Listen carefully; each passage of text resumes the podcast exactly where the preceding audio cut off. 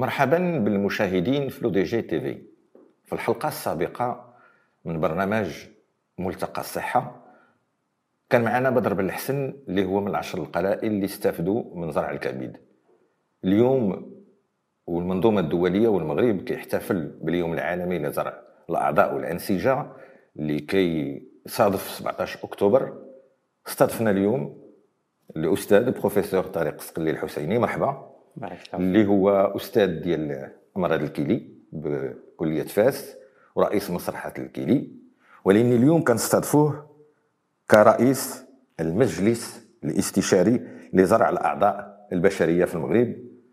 من بعد جاء الأستاذ ديالنا بن يونس الرمضاني. إلا سمحتي سي سقلي قبل ما نعطيك الكلمة غادي نشوف من الأخ المخرج السي بلحسن يعطينا واحد الروبورتاج الأول. السلام عليكم. آه، معكم صلاح الدين محفوظ آه، سن 26 سنة آه، أحد مرضى القصور الكلوي يعني من أنا من أحد الأشخاص اللي كيديروا ال dialyse اللي هذا المرض هذا صعيب وعنده معاناة كثيره بزاف من الناحيه الاجتماعيه الصحيه المادية لأنه هذا مرض مزمن اللي كيقدر يبقى معك طول الحياة. والعلاج ديالو هو أنه يكون تبرع بكلية من طرف العائلة من طرف المجتمع الناس اللي يعني كناشد وكنطالب بهاد الناس تمشي تتبرع يعني ما ما كتطلبش شي مجهودات ولا هذا. يعني في ربع ساعات تقدر تمشي تصوب ورقه كتبرع بالأعضاء ديالك من بعد الممات اللي كيستافدوا منها عائلات وأسر. بروفيسور خلي شنو التعليق ديالك على هذا الشاب هذا اللي تكلم دابا؟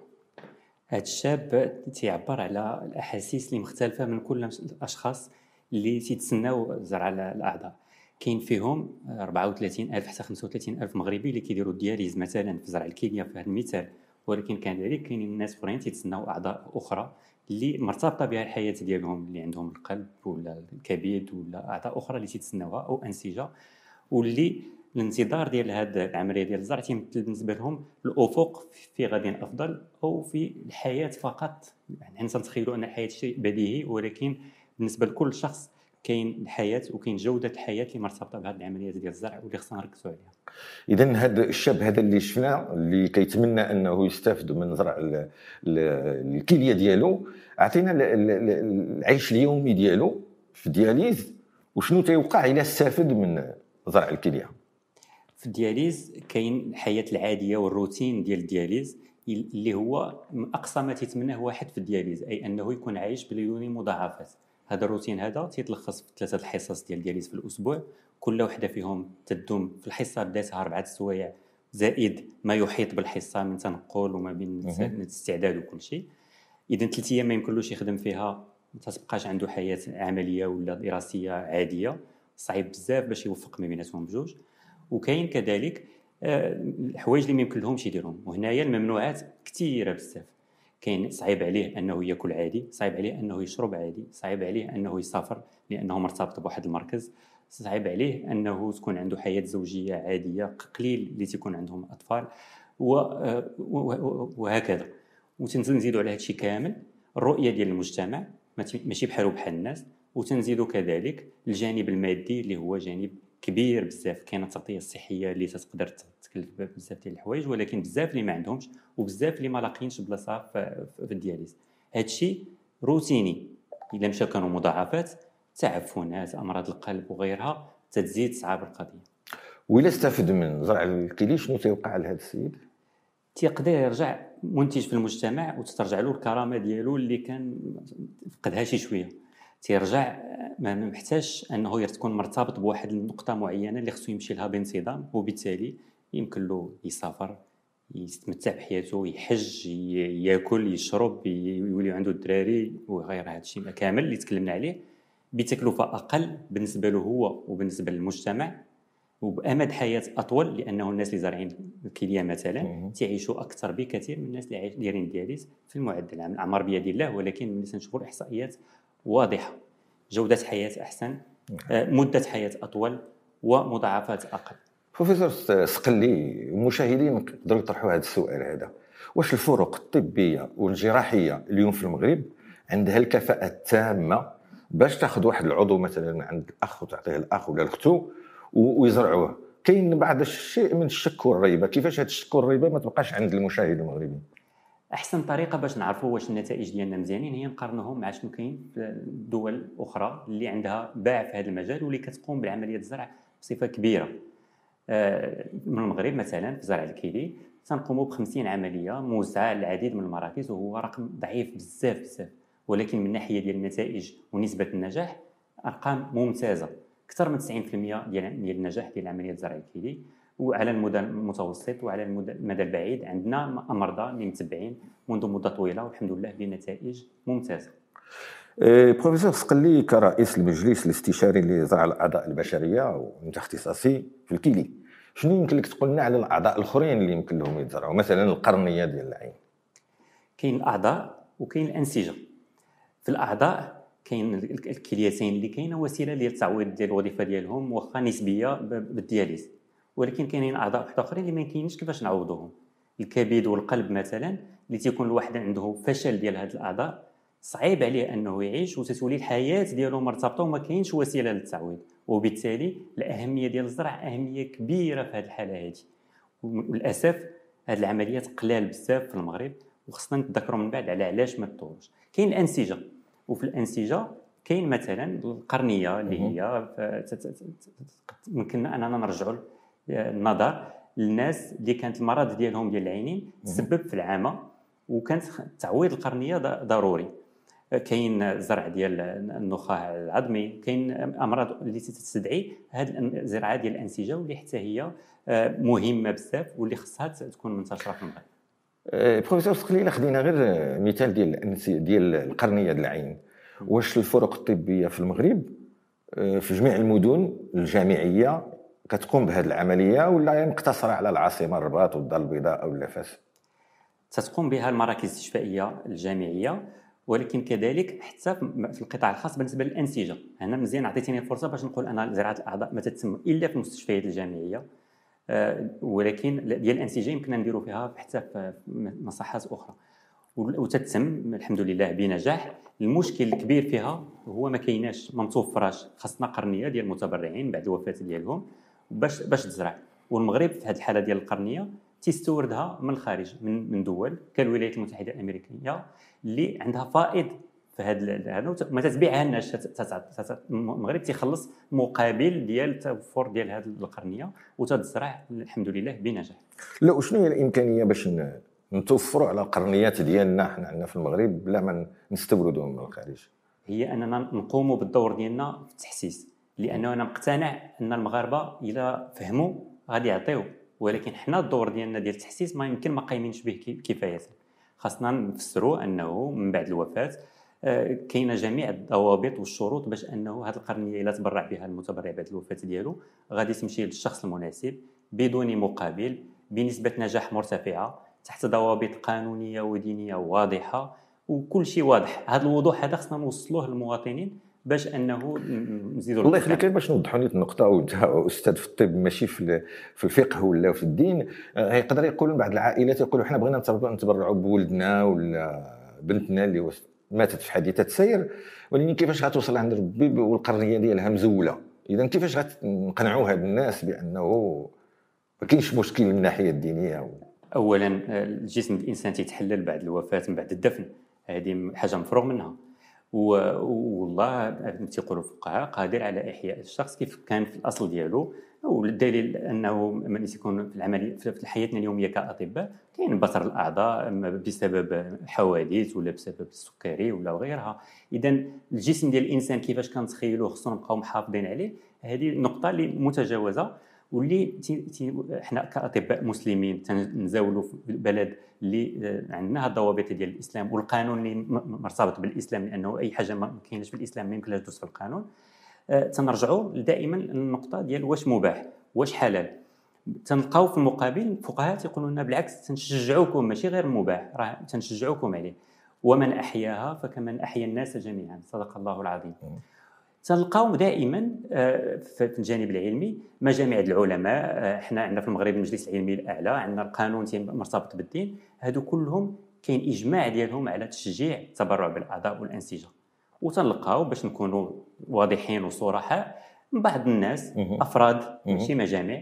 اللي من بعض المرات يكونوا تيقولوا لا عندنا شك ما بين الأسباب اللي تيقولوا عندنا فيها شك تيقول لك الجسم الإنسان ماشي الملك ديالنا كيفاش غادي نتبرعوا بشي عضو من ديالو وهنا الفقهاء أنا تعجبني واحد الجواب الفقهاء دائما تيقولوا واش المال ديالنا تنملكوه؟ الله عطاه لنا باش نشوفوا كيف غنتصرفوا فيه. كذلك الأعضاء ديالنا. كنشكرك بروفيسور سقلي على هذا الشرح اللي مبسط للجميع. اللي الخلاصة ديالو باعتبار الجواب الأول بأن الفرق الطبية والجراحية المغربية عندها الكفاءات الكاملة باش تقوم بزرع الأعضاء. النقطة الأولى. النقطة الثانية أنه من الجانب الديني ما كاينش هناك شي اعتراض بالعكس هناك تشجيع باش نعطيو له. تيبقى واحد السؤال الناس اللي كيطرحوا الجوانب القانونية في المغرب ديالنا واش كتسمح بالزرع وأخذ الأعضاء؟ في المغرب كاين واحد القانون اللي صدر في 1998 أي دابا عنده 23 سنة واللي مكن من تأطير العملية ديال الزرع. علما بأنه أول عملية الزرع تمت قبل هذا القانون في 1986 وكان المغرب من السباقين في إفريقيا وفي في المجتمع في العالم العربي في زرع الاعضاء ومن بعد تأخرنا. نرجع للقانون. هذا القانون ديال 98 وضع الضوابط. اولا المجانية. ثانيا الحفاظ على الشخص الإنسان كيف ما كان متبرع متوفى أو متبرع آه، قيد الحياة وتيوضع شكون هو اللي يمكن له يعطيه شكون ولمن غادي يمشي ذاك العضو اللي تخاد بضوابط واضحة. تيعطي آه، العقوبات اللي خالف هذا القانون بصفة واضحة. وتيقول كيفاش شنو هو اللي شكون الشخص اللي كنعتبره متبرع؟ وهنا يمكن عندنا واحد من 98 دابا تطورات العقليات ويمكن خاصنا نخطو خطوة واحدة أخرى للأمام هي أننا نبدأو نعتبروا أي شخص اللي ما معارضش للتبرع نعتبره أنه موافق. حتى الوضعية ديال اليوم تنعتبروا أنه الواحد إلا بغى يقول راني متبرع خصو يمشي للمحكمة الابتدائية. ويسجل راسو في واحد السجل ويمكن له في أي لحظة يسحب ذاك ذاك الموافقة ديالو لأنه اختيار شخصي آه، عن طواعية وبدون مقابل. نبغي نمشيو للقدام ونديروا بحال الأغلبية ديال الدول اللي تقدم فيها عمليه الزرع ديال الأعضاء اللي تتعتبر انه الشخص آه، متبرع حتى يثبت العكس وأي واحد معارض يمشي يقولها تنشكرك عاود من جديد بروفيسور سقلي على هذا آه، الشرح البسيط اللي بغيت نأكد عليه بأن الدول في العالم كلها اليوم إلى الإنسان في حياته ما عبرش بأنه كيفرض يتبرع عضو من العضو ديالو في هذه الحالة هذه ما كيتبرعوش. حنا في المغرب مازال إلا بغيت أنا نتبرع خصني نمشي للمحكمة ونسجل ونقول أنا متبرع. هذا يقدر يعجز الناس. كيف شرح لنا البروفيسور سقلي كاين دابا آه، مشاريع قوانين باش نلتحقوا بالدول المتقدمة في هذا المجال هذه. آه، الإخوة والأخوات المشاهدين نذكركم بأن هذا البرنامج كي تنقدموه اليوم بمناسبة اليوم العالمي للتبرع بالأعضاء والانسجة اللي كتحتفل به المنظومة الدولية 17 أكتوبر من قبل من كل سنة. معايا البروفيسور السقلي قبل ما نكمل معاه الحديث غنطلب المخرج سي بالحسن يقدم لنا الروبورتاج الثاني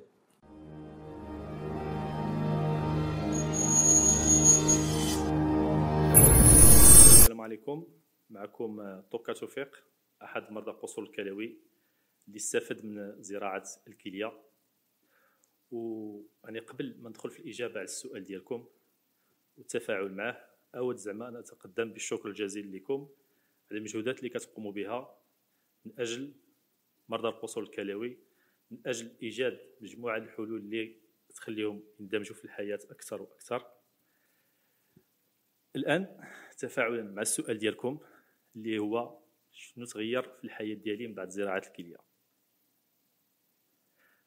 تجربتي أنا مع المرض مهمة باش ندخل فيها بلي ديتاي بزاف. بقدر ما أنها خلاتني محصور في واحد الدائرة اللي الشعاع ديالها الدائرة هذه كيحدوا هذا المرض هذا. واللي كيخليك رهينه لواحد الآلة اللي هي آلة الغسيل اللي كتسلب منك واحد الوقت طويل طويل طويل طويل من الحياة ديالك. فيما يخص الحياة ديالي أنا من بعد زراعة الكلية. من بعد زراعة الكلية كسرت ديك الحاجز ديال ديك الدائرة هذيك. واللي صبح الشعاع ديالها الشعاع اللي هو كبير ولا منتهي. وبالتالي يمكن لي نمارس جميع جميع ال... إذا ما أي حاجة يقدر يمارسها إنسان طبيعي أصبحت كنمارسها وهذا جاب الفضل ديال واحد المتبرع اللي هو الأخ ديالي اللي هو مازال بالحياة وكنتمنى له الصحة وطول الحياة.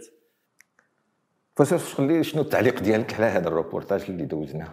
اللي مهم من بعد عملية ديال التبرع واللي تبان في الروبورتاج هو أنه كاين شخص اللي تلقى وكاين شخص آخر اللي عطى. هنا في هذه الحالة هذه جوج الاحياء آه، أخوين اللي آه، اللي واحد فيهم عطى الآخر. آه، هذاك اللي عطى حتى هو عنده واحد الأهمية كبيرة بالنسبة لنا. ما تنفكروش غير في هذاك اللي غادي يتلقى اللي تنشوفوه مريض.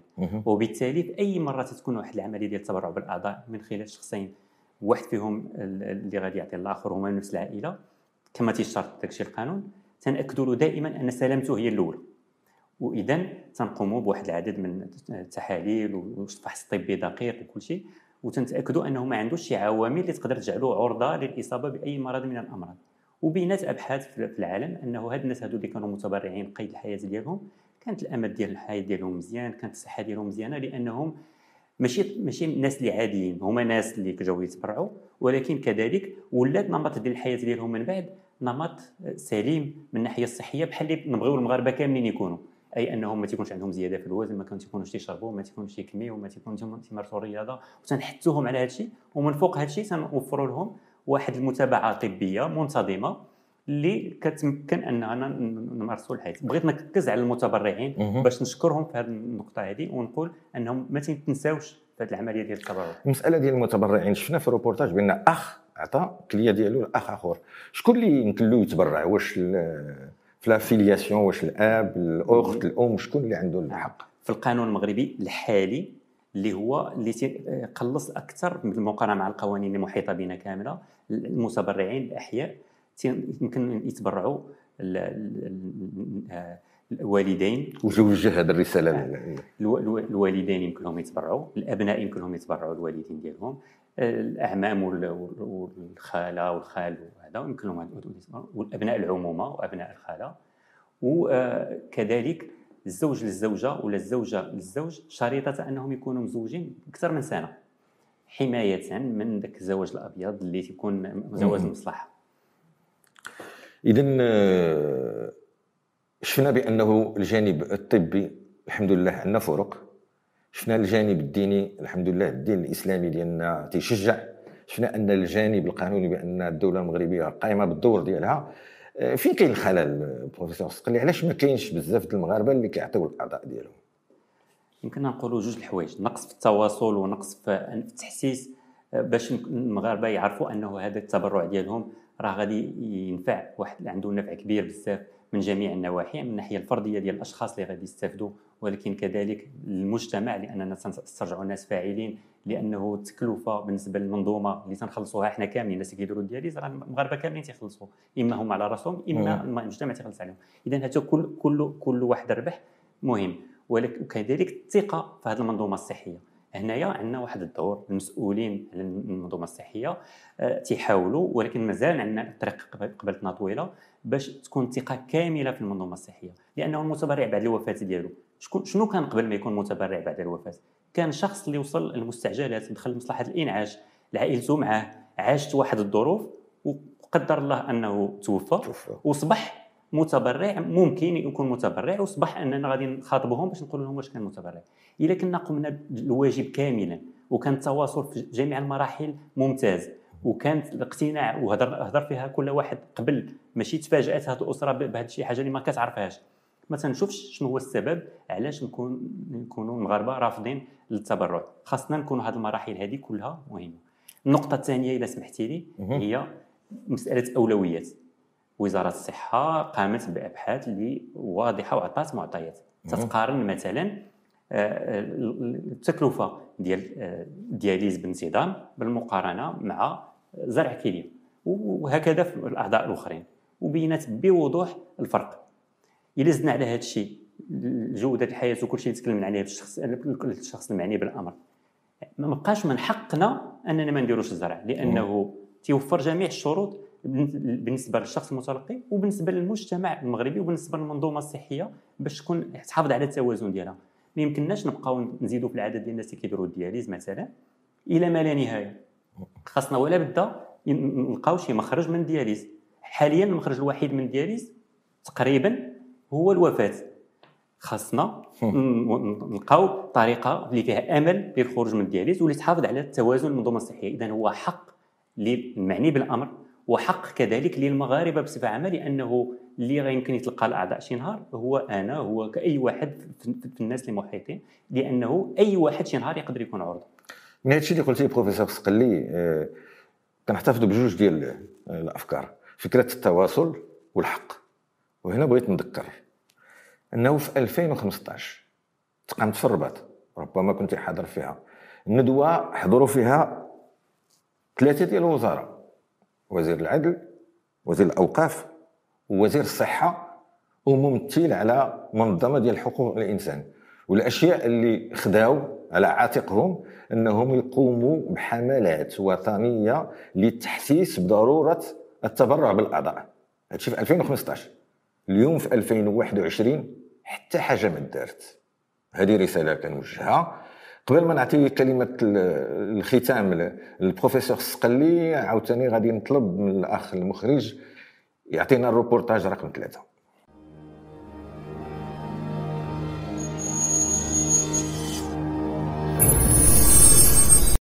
السلام معكم حرية القصباوي. عمري 11 سنة. هذه ست سنين تقريبا وأنا كندير الدياليز.